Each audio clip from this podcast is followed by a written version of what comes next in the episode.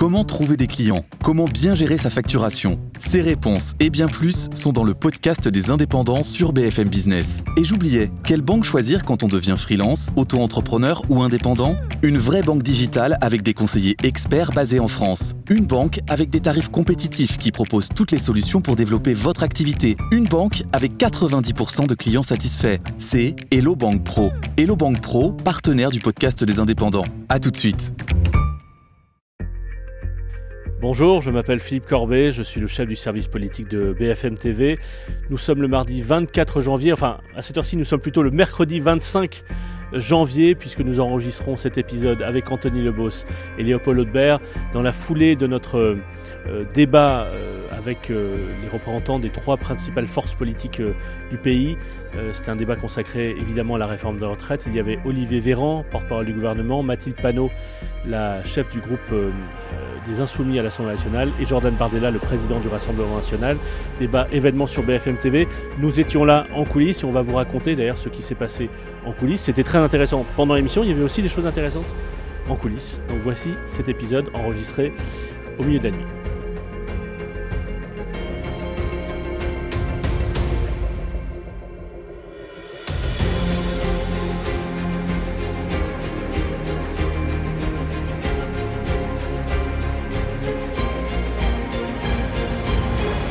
Salut à tous les deux. Bonsoir. Salut Philippe. Il est 23h50. Nous sommes au bureau au service politique. Je baisse un peu la lumière parce que. Ambiance tamisée. Ambiance Ouais, non, tamisée, mais ouais. c'est surtout que j'ai mal aux yeux avec tous ces néons là. C'est, je fais ça tous les matins quand j'arrive à, Puis ça fera des à économies 7h15 d'énergie du matin. J'éteins, donc voilà, et elle se rallume automatiquement.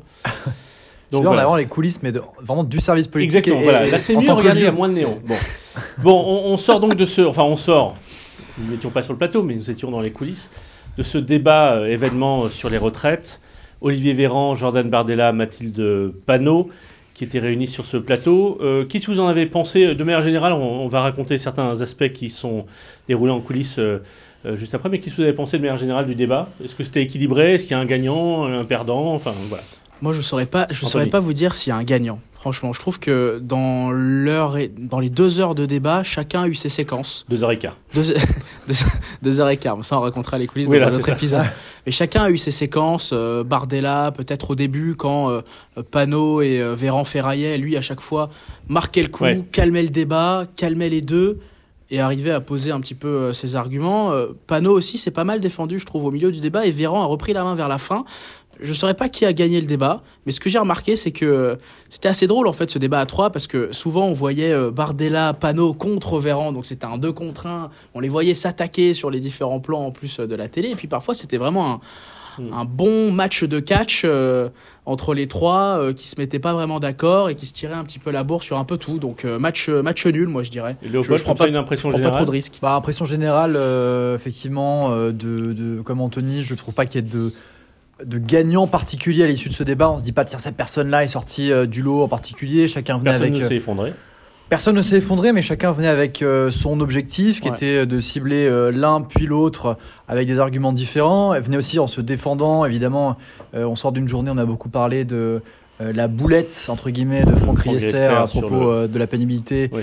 du travail pour les femmes. Les Donc, femmes un peu plus pénalisées par la réforme des retraites, c'est ce qu'il a dit sur euh, la chaîne parlementaire il y a une- un peu- environ 24 heures. Et Évidemment, euh, Olivier Véran savait qu'il était attendu au tournant sur ce point, Voilà. donc il a été euh, pas mal euh, titillé, mais en même temps, il a aussi, lui, par exemple, eu ses moments euh, avec Mathilde Panot. Il lui a demandé plusieurs fois est-ce qu'il considérait que l'Assemblée nationale était une ZAD, qui Mm. fait écho aux propos de Marine Tondelier, euh, la leader des La- écologistes. ouais. On remarquera que sur ce point-là, euh, Mathilde Panot, par exemple, n'a pas répondu euh, clairement et qu'on n'a toujours pas, à l'heure où on se parle, la réponse précise sur est-ce que oui ou non elle considère que c'est une ZAD. Alors elle répond entre, en- entre les lignes, mais pareil sur les coupures d'élus, Oui. elle ne répond pas. On- voilà, chacun a eu un peu son moment.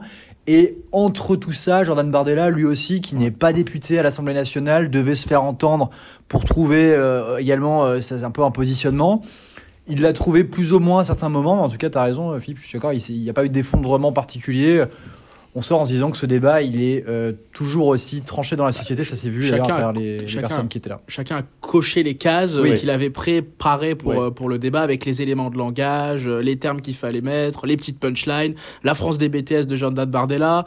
Moi, j'ai regardé une partie du débat avec, euh, avec, euh, avec l'équipe de Bardella et ils attendaient le moment où Bardella allait dire France, de, France BTS, par exemple. Ouais. Moi, je parle- non, finance, euh. explique ce que ça veut dire France BTS. la, Fran- la France, la France des BTS, euh, c'est euh, la France. euh, euh, comment, comment Non, en comment- fait, c'est la France de ceux qui ont fait des études supérieures courtes, qui sont entrés sur le marché du travail environ vers 20 ans. Donc, ils ne bénéficient pas des dispositifs carrière longue, qui, parce que souvent sont, sont dans le tertiaire, dans les services, pas, ne, font, ne font pas des métiers qui leur permettraient de, de profiter aussi du.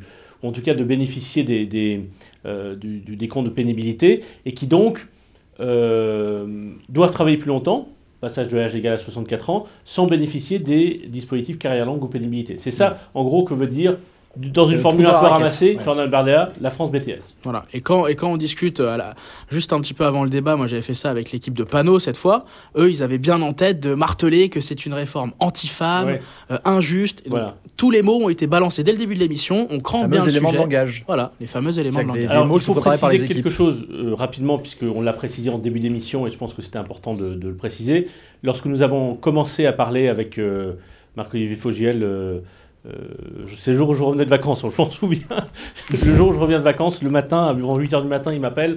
Euh, donc c'est le 26 décembre, et il me, dit il faut qu'on organise un débat sur les retraites. On réfléchit rap- rapidement à qui on veut autour de la table, enfin dans le studio, et on s'est dit il faut qu'il y ait quatre, euh, les représentants des quatre plus grands partis euh, représentés au Parlement, enfin à l'Assemblée nationale. Donc euh, un ministre pour représenter la majorité relative, euh, quelqu'un du Rassemblement national. Donc on avait pensé à Jordan Bardella, on avait pensé à Olivier Véran pour représenter le gouvernement, Jordan Bardella pour le Rassemblement national, même s'il n'est pas lui-même député. Évidemment, euh, la France insoumise, on avait pensé à Mathilde Panot, qui est patronne du groupe, euh, et euh, les Républicains. Et comme euh, Éric Ciotti venait d'être élu président des Républicains, on s'est dit on va inviter Éric Ciotti. Et donc, voilà, c'est les quatre noms qu'on avait en tête Véran, Panot, Bardella, Ciotti. Moi, j'ai parlé avec, euh, j'ai échangé avec ces quatre-là. Euh, ça a été compliqué de, enfin voilà, de les convaincre pour certains. Mais en gros, Et tu peux nous raconter d'ailleurs, Philippe, comment est-ce qu'on fixe une date, par exemple, quand alors, on a avant même de fixer euh, une date, il faut accepter le principe. Donc on a, on a finalement réussi à accepter le... Enfin, les quatre ont réussi à accepter le principe d'un débat avec les trois autres. Et à ce moment-là, il a fallu trouver une date. Alors, euh, on a d'abord pensé à une date, euh, puis, euh, puis ça a été changé parce que pour différentes raisons. Puis, au bout du compte, euh, on sait, puisque, puisqu'en gros, euh, euh, Véran ne souhaitait pas que ça ait lieu la semaine précédente de la première, donc la dernière semaine, la semaine de la première manif, il, fallait, il voulait que ça ait lieu après le Conseil des ministres du Donc, après 23. le 23. Donc on a, on a cherché une date pour cette semaine là. Donc euh, Jordan Bardella nous a très vite dit que pour des raisons d'agenda, il ne pouvait pas être disponible le 25, donc le mercredi. Il nous restait donc le mardi ou le jeudi, 24 ou 26. Et en gros, on a donné le choix à Eric Ciotti. Mathilde Panot nous a dit, moi je préférais plutôt pas le mardi. Mais Eric Ciotti nous a dit le mardi. Donc euh, on a dit le mardi. Donc ça c'était. euh, C'est lui qui a euh, tranché, en fait. Ah oui, ça a pris plusieurs jours en fait, parce que euh, ça a pris plusieurs jours pour que, pour qu'au au fond on, trouve cette date, donc euh, fixée au mardi 24. Quelques heures après que Eric Ciotti ait dit d'accord pour le mardi 24, il a commencé à me dire ah oui mais j'ai mes vœux ce soir-là. Bon, le lendemain matin, il se trouve qu'il était à BFM le lendemain matin, il nous redit ah oui mais j'ai mes vœux ce soir-là. On dit mais vous serez quand même là pour le débat parce qu'on n'est pas loin. euh, Le siège des Républicains c'est à je sais pas 2 km d'ici. euh, si c'est à ouais. 19h, vous serez ici à 20h45, pas de problème. Il dit oui donc on lui dit à la semaine prochaine, pas de problème. Et quelques heures plus tard, il dit bon finalement c'est pas possible, je, je je peux pas venir. Ça sent un peu la fausse Et donc on dit voilà, on essaie de, de- de voir, on essaie d'insister, euh, ça ne marche pas. Euh, on le regrette, on lui dit mais vous comprenez quand même que voilà, vous étiez engagé, etc. Euh, lui nous propose euh, un représentant alternatif de, de- du, du parti, On- bon, le principe c'est quand même que c'est nous qui invitons les, les, les, les, les- les représentants qu'on souhaite inviter sur un plateau, c'est pas à eux de désigner quelqu'un euh, euh, qu'ils enverraient comme ça. euh, euh, sur une chaîne. On n'est pas, c'est c'est- c'est pas comme ça que ça fonctionne. On a sollicité Bruno Retailleau, qui nous a expliqué pourquoi est-ce que lui pensait que c'était pas une bonne idée pour LR de participer à ce débat, Ah, pourquoi? De, pour ne pas être, enfin je paraphrase parce que, mais en gros c'est ce qu'il m'a expliqué. Je, et ça a au moins le mérite de la cohérence, Mm. c'est qu'il disait, écoutez, euh, on va voter cette réforme. Ils ont effectivement repris un certain nombre de, de- de- de choses que nous au Sénat, nous républicains du Sénat, nous défendons depuis plusieurs années. Euh, mais précisément parce que nous, nous, nous allons voter cette réforme et qu'ils reprennent nos, nos- nos positions, nous n'avons pas envie. Je pense que ça n'est pas une bonne idée de nous afficher comme ça dans une Stratégiquement, émission en fait. ouais. stratégiquement dans une émission avec le gouvernement pendant, pendant deux heures avec, euh, avec, euh, le- en face le Rassemblement national et la France insoumise. Il m'a même cité l'exemple de cette une de magazine qui est assez ancienne, qui date euh, des années, euh, euh, je crois que c'est 2005, je crois que c'était une une de Paris Match, où Nicolas Sarkozy et François Hollande, l'un patron de l'UMP, l'autre patron du PS, avaient posé ensemble, euh, souriant, sur une une de magazine. Il avait dit, et Bruno Retailleau m'a dit, je pense que c'est une mauvaise idée parce que ça fait beaucoup de mal aux militants euh, sur le terrain et, ça risque d'alimenter euh, euh, une, forme de doute qu'il y a ou de- de d'hésitation. En tout cas, ça n'est pas une bonne idée politique. Ça a le mérite de la cohérence. On a sollicité deux autres euh, responsables, euh, que je ne vais pas citer, mais deux autres responsables des, Républicains. Et nous avons constaté qu'il n'est pas possible d'avoir une figure euh, nationale des Républicains, donc ni Eric Ciotti, ni Bruno Retailleau, ni deux autres figures importantes que nous avions sollicitées. Et donc nous avons constaté qu'il n'était pas possible de les avoir sur notre plateau, ce qu'on regrettait. On a, on a envisagé de l'annuler et en même temps on s'est dit mais pourquoi est-ce que l'absence des Républicains empêcherait euh, le gouvernement, le Rassemblement national et la France insoumise de développer leur point de vue sur un débat qui est au cœur des préoccupations des Français en ce moment? Donc on s'est dit, voyons si les trois autres accepteraient de débattre à trois, ce qu'ils ont accepté de faire. Et t'avais des doutes qu'ils acceptent pas? Oui, enfin, euh, ils auraient pu dire, euh, non, vous nous aviez parlé d'un débat à quatre, là c'est un débat à trois, c'est pas les mêmes conditions. Il se trouve qu'ils ont tous les trois considéré que l'absence des Républicains ne justifiait pas d'annuler la présence à ce débat. Donc voilà, c'est un choix qui a été fait. Après, je sais qu'il y a des républicains qui ont regretté que, qui nous ont envoyé des messages sur les réseaux sociaux en disant mais comment vous n'avez pas pensé à inviter les républicains? Si, on a beaucoup pensé, on a passé beaucoup de temps à essayer de convaincre les républicains de venir et ensuite de trouver une date qu'ils avaient trouvé euh, finalement. Bref, je referme ce, cette Hmm. parenthèse là. Euh, mais on peut raconter. Non, il y a quand même quelque chose qui s'est passé en coulisses juste Oui. avant le Oui, générique, mais qui a débordé dans l'émission puisque Mhm. Maxime Soutek l'a évoqué en tout début d'émission. On était ensemble euh, sur Ah, le tout à plateau. Anthony. Raconte-moi ce qui s'est passé. On était avec. euh, on était avec. euh, donc on a fait entrer sur le plateau. Mathilde Panot était déjà rentrée, Olivier Véran était déjà rentré, et on a accompagné Jordan Bardella pour entrer sur le plateau. Qu'est-ce qui s'est passé? On est à deux minutes de- du début de On l'émission. est à à peine une minute trente de la, de la prise d'antenne. Olivier Véran est déjà installé. Les deux présentateurs, Aurélie Casse et Maxime Switek- aussi. Nous, on est juste derrière les caméras de BFM TV qui vont filmer ce débat. Et Jordan Bardella donc, contourne la table des présentateurs, se dirige vers euh, la table de Mathilde Panot, lui tend la main droite. Mathilde Panot ne, ne le regarde pas encore. Elle tend en retour la main droite, sauf qu'elle lève les yeux à ce moment-là. Et elle s'arrête net. Elle reconnaît Jordan Bardella Elle et elle reconnaît retire sa main. Jordan Bardella, elle retire sa main. Bardella, moi je le vois de loin, il fait une sorte de mou. Euh, il dit bon bah ok. Il continue son chemin vers sa table à lui. Ouais. Il voit Véran, il va saluer Véran, il va lui serrer la main. Et le débat commence comme ça. Et tu fais bien de le mentionner parce que Maxime Switek du coup le mentionne dès le début de l'émission, Après leur introduction respective. après l'introduction, et il demande à Mathilde Panot pourquoi vous n'avez pas serré la main de Jordan Bardella? Et Mathilde Panot, on la sent bien quand même un petit peu euh, interloquée. euh, Oui, euh, oui. euh, gênée. elle s'attendait pas à ce qu'on lui pose la question. Peut-être ne, ne s'attendait pas. Elle s'attendait pas à ce qu'on l'ait vu cette scène. Oui. Et elle dit parce que le Rassemblement national n'est pas un parti comme les autres. Point. Mm. Jordan Bardella euh, riposte et dit est-ce que vous savez serrer la main d'Olivier Véran? Elle dit non non plus. Alors c'est vrai, ça c'était en coulisses avant. Il se trouve que euh, Jordan Bardella était arrivé, il était déjà dans sa loge. Euh, Mathilde Panot était au maquillage, Olivier Véran est arrivé, donc ils se sont croisés dans les- Oui. la salle de maquillage. Je ne les ai pas vus se serrer la main, mais ils s'étaient croisés déjà dans la salle de maquillage. La, la différence, c'est que je- j'en parlais avec Jordan Bardella avant l'émission.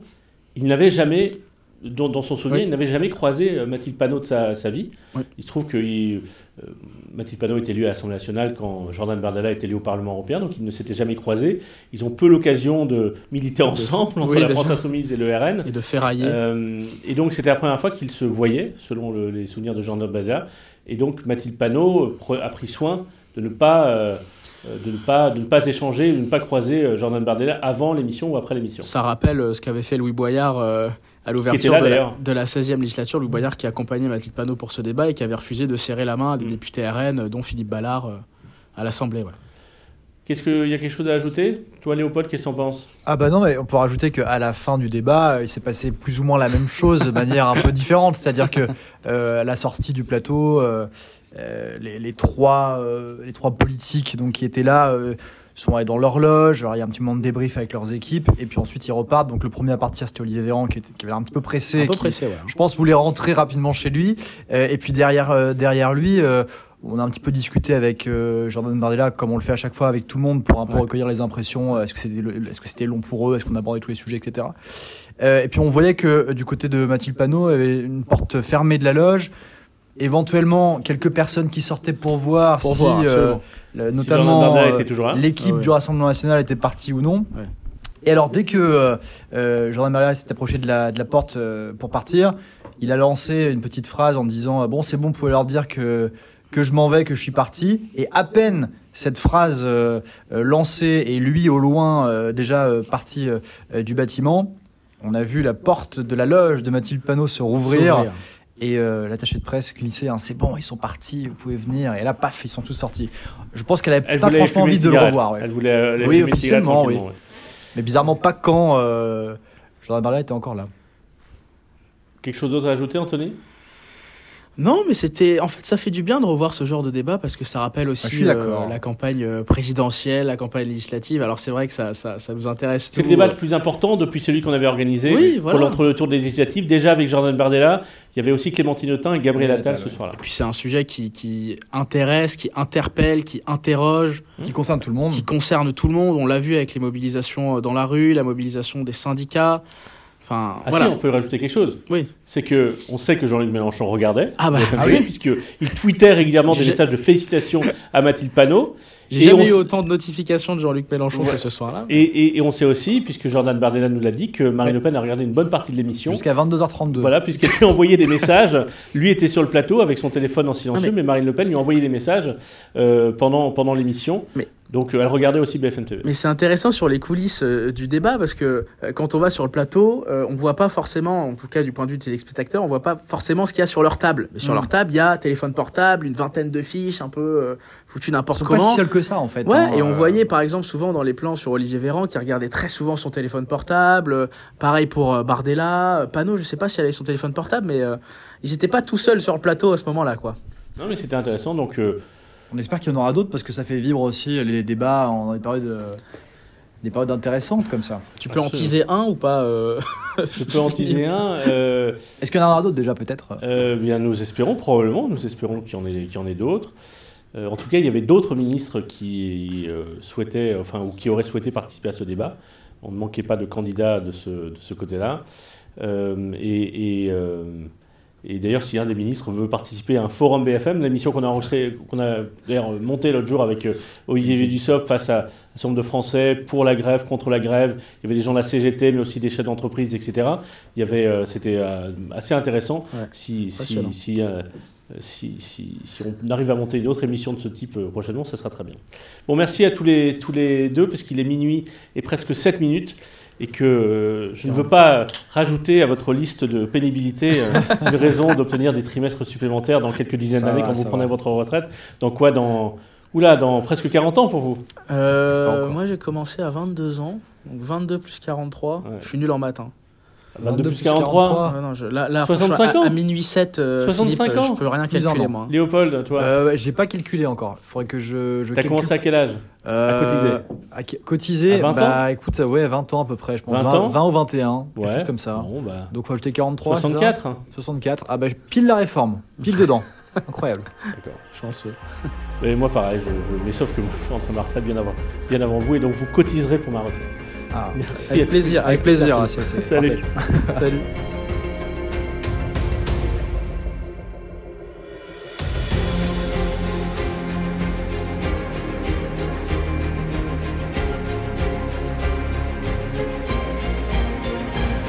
Merci d'avoir suivi cet épisode. On, on en refera un autre euh, dans quelques heures, puisqu'on on va parler, euh, on parlera avec Alexis Cuvillier des républicains, euh, des doutes ou des interrogations au sein des, euh, des députés républicains pour savoir s'il faut ou pas voter cette réforme des retraites. À plus tard.